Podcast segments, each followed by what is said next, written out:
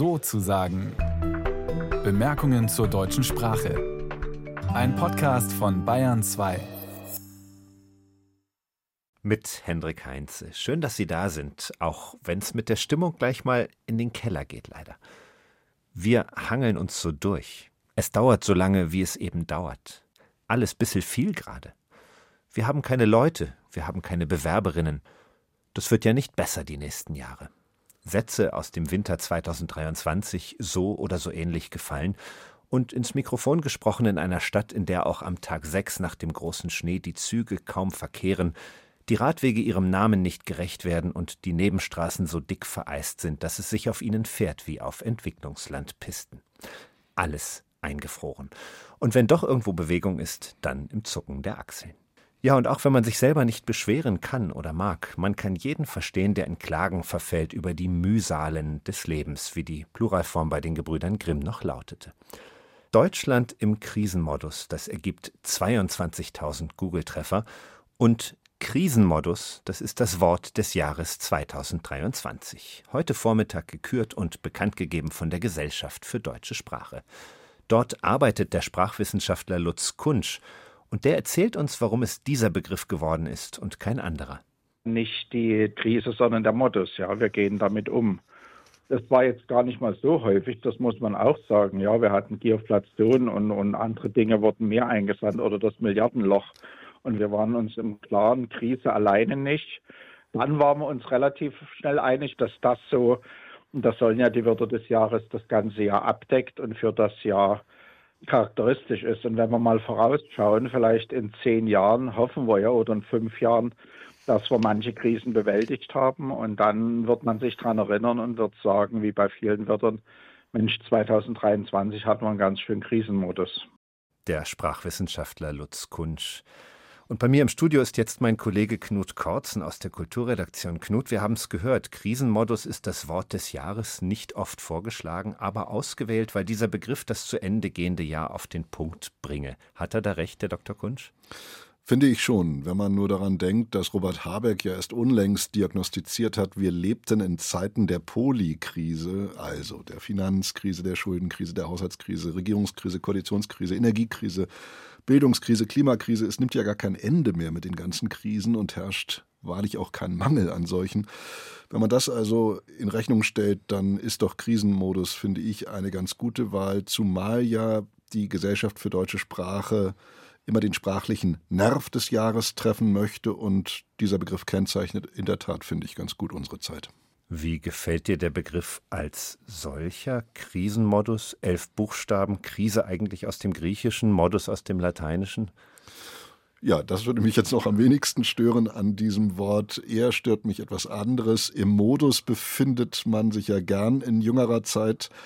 Äh, allerdings nicht mehr im Modus vivendi oder Modus operandi, der vor dem in Rede stand bei Leuten mit großem Latinum äh, zumindest. Der Online-Duden, habe ich gefunden, führt für seine aktuelle Verwendung als Beispiel zum Beispiel den Feiermodus an, in dem man sich zum Beispiel am Freitagabend dann befindet. Bei denjenigen, die noch im alten Modus verharren, hieß sowas, glaube ich mal, in Ausgeh- oder Partylaune. Auch vom Trauermodus war schon zu hören, indem man sich etwa bei Beerdigungen befindet. Und wer im Lesemodus war, der konnte beim Philosophen Peter Sloterdijk bereits 2013 etwas über einen Zustand erfahren, in dem man sich im Modus des Nichtwissens befindet. Kurzum, bei der Vielzahl der Modi äh, verwundert es gar nicht, dass auch die Krise ihren eigenen Modus gefunden hat. Und der Sprachkritiker Wiglaf Droste hat schon 2019 geschrieben, in den aktuellen Charts der Schaum- und Blähsprache hm. hat das im Modus sein einen festen Platz erobert. Die nichts zu sagen Haber aller Fraktionen verstecken sich gern hinter sprachlichen Hämorrhoiden, bis sie platzen. Zitat Ende.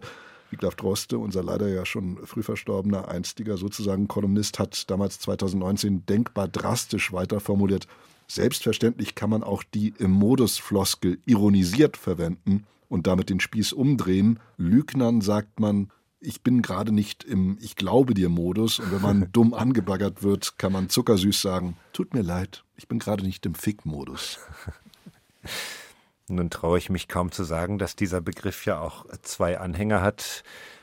Die einen sind natürlich alle, die dem Galgenraten frönen, ein toller Begriff dafür. Vier Vokale, Kri, Sen, Mo. Äh, insgesamt samt und sonders nur häufige Buchstaben hier. Naja, und der andere Anhänger dieses Begriffes bin ich, denn ich finde, die Gesellschaft für deutsche Sprache hat das ganz clever gemacht. Nicht die Krise, sondern der Modus. Wie gehen wir damit um? Das hat ja bei aller Stagnation noch was Aktives an sich, oder? Ja, finde ich auch. Und äh, es gibt natürlich auch schon längst den Aktivmodus, in dem man sich befinden kann. Wo die Krise ist, ist die Chance nicht weit. Das ist ja ein ganz beliebter Topos. Alle Übergänge sind Krisen, heißt es bei Goethe. Und Max Frisch wird immer wieder der Satz zugeschrieben, eine Krise könne ja ein produktiver Zustand sein. Man müsse ihr der Krise nur den Beigeschmack der Katastrophe nehmen. Wohnt der Krise ihre Überwindung schon inne? Ist sie in sich schon der Wendepunkt zum Besseren? Ja, ich glaube, wenn ich das äh, richtig memoriere, dann heißt doch Krise aus dem Griechischen kommend so etwas wie der Moment, in dem es sich entscheidet, wo es hingeht. Also modern gesprochen, im Klimakrisenzusammenhang würden wir von Kipppunkten reden. Also so ein Kipppunkt ist die Krise. Kipppunkt, ein Wort mit 3P und ein Gast in unserer Sendung, Knut Kortzen, der Memorieren sagt. Wie schön. Nun gibt es ja nicht nur ein Wort des Jahres, sondern derer gleich zehn, und sie bezeichnen ganz überwiegend Ärgerliches. Krisenmodus kann man hier tatsächlich als Oberbegriff verstehen und dann folgen ausgewählt von der Gesellschaft für deutsche Sprache unter anderem Antisemitismus, leseunfähig, Ampelzoff, Milliardenloch und Kussskandal. Es sind alles, ich will gar nicht mal sagen ärgerliches, aber es sind natürlich Probleme, die die Gesellschaft hat. Und äh, deshalb ist die Liste so. Aber wir beschreiben damit die Welt und, und die ist nun mal nicht so positiv. Lutz Kunsch, der die Hebung der Volksmoral eindeutig nicht als seinen Auftrag sieht. Knut, die Liste der Begriffe, was fällt dir dazu ein? Ja, Platz 7 finde ich verwunderlich. Migrationsbremse ist da auf Platz 7 gelandet. Kannte ich noch gar nicht. Schuldenbremse, okay. Energiepreisbremse auch schon mal gehört. Spaßbremse natürlich, aber Migrationsbremse nie gehört, muss ich zugeben. Aber die kurze Recherche im Zeitungsarchiv hat ergeben, dass der Innenminister Brandenburgs, ein Mann namens Michael Stübgen, im Frühjahr dieses Jahres mal eine Migrationsbremse gefordert hat, wobei mir bei all diesen Bremsen-Metaphern am meisten aufstößt, dass das ja alles gar keine stimmigen Bilder sind, wenn man von einer auslaufenden Schuldenbremse spricht oder davon, dass irgendwer einer Migrationsbremse zustimmt oder dass niemand an dieser Bremse vorbeikommt, dann dreht ja die Metaphorik völlig frei. Ich glaube, man nennt das eine Katachese, also einen Bildbruch. Da sollte man mal, um im Bild zu bleiben, in die Eisen gehen und eine gewisse Zurückhaltung walten lassen, so beliebt Bremsen auch sein mögen. Ich denke hier immer an die Rückkehr des Schnurrbarts, ehedem auch Popelbremse genannt. Jetzt hast du uns noch ein Adventsgeschenk mitgebracht, Knut. Dein Wort des Jahres. Naja, ich habe mir gedacht, die Frequenz, also die Häufigkeit der Verwendung ist ja gar nicht das ausschlaggebende Kriterium für die Gesellschaft für deutsche Sprache, sondern es soll ja einen Nerv der Zeit treffen. Und da wir in Zeiten leben, in denen sehr gern sehr missgünstig über andere geredet und geschrieben wird, fällt meine Wahl heuer auf einen Begriff, den im Sommer dieses Jahres ein Berliner Journalist kreiert hat, auf den er sehr stolz ist. So stolz, dass er ihn mit einem Trademark-Zeichen versehen hat in seiner Zeitung Die Welt. Das Wort heißt Lauchbourgeoisie wurde eingeführt am 5. Juli 2023 durch Ulf Poschardt in seinem Artikel Beleidigte Lauchbourgeoisie, der sich voller Häme über ein bestimmtes grünes Just Milieu unserer Tage beugt, über eine Bourgeoisie, die sich für den Schöpfer Ulf Poschardt durch eine interessante Mischung aus Dünnhäutigkeit und Blasiertheit auszeichnet. Und ich finde diesen Begriff Lauchbourgeoisie in mehrerlei Hinsicht interessant. Einmal weil, glaube ich, zuletzt der linke Verleger Klaus Wagenbach auf die Bourgeoisie geschimpft hat in unseren Breiten. Dem Wort haftet ja durchaus eine gewisse klassenkämpferische Patina an, scheint aber jetzt auch von konservativen Kreisen geschätzt zu werden. Dann aber auch, weil diese pejorative Bezeichnung Lauch im Sinne von Schlappschwanz oder Schwächling in der Jugendsprache, also beim jungen Gemüse, ja seit längerem schon gang und gäbe ist und hier nun ein nicht mehr ganz junger Polemiker wie Ulf Poschardt mit der Verwendung dieses Lauch sich offenbar eine gewisse Juvenilität zurückerobern will. Und ich halte das zumindest für innovativ, die Paarung des Bourgeois mit dem Lauch. Das gab es nach meinen Recherchen zuletzt bei der großen Künstlerin Louise Bourgeois, die wirklich so hieß. Louise Bourgeois hat ausweislich ihrer Notizen am 3. Dezember 1951 eine Lauchsuppe gegessen, wurde dafür aber nach allem, was wir wissen, nicht beschimpft. Das mag auch daran liegen, dass Ulf Poschardt damals noch nicht geboren war und wir beide ja auch nicht.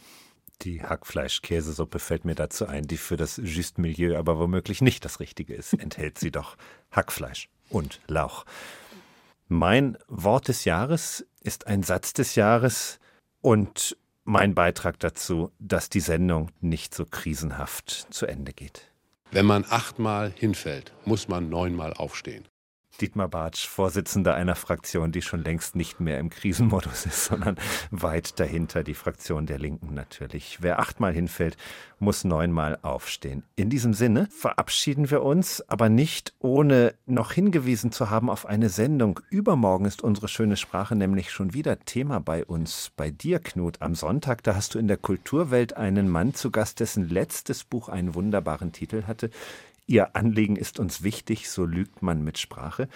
Jetzt spricht Sebastian Pertsch mit dir über sein neuestes Projekt. Worum geht's da? Ja, da befinde ich mich äh, mit Sebastian Pertsch im Sprechmodus gewissermaßen über sein Wörterbuch Diversity Deutsch, das zum Glück nicht so heißt, sondern die Titel Vielfalt trägt. Ein anderes Wörterbuch, so heißt es im Untertitel, das uns das inklusive Sprechen näher bringen möchte, das aber allein dadurch schon exkludierende Züge aufweist, dass so vieles aus dem Englischen einfach ins Deutsche übernommen wird, wenn es um das achtsame Sprechen geht, also die Begriffe woke, queer, gaslighting, ableism, haben viele von uns sicher schon mal gehört, aber so richtig begriffen, was sich dahinter verbirgt haben, ist noch längst nicht alle. Deshalb will dieses Wörterbuch Vielfalt uns das nahebringen. Und ich bin schon gespannt zu erfahren, ob sich durch dieses Gespräch bei mir eine neue Sicht auf das Thema einstellen wird, analog zum Deaf Gain.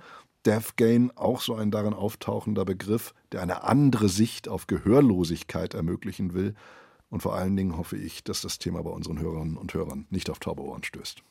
Deaf Gain, also der Zugewinn durch Gehörlosigkeit, ja? Richtig. Die Kulturwelt am Sonntag um 12.05 Uhr auf Bayern 2 und dann auch im Kulturwelt Podcast natürlich. Danke dir, Knut, dass du da warst. Danke dir.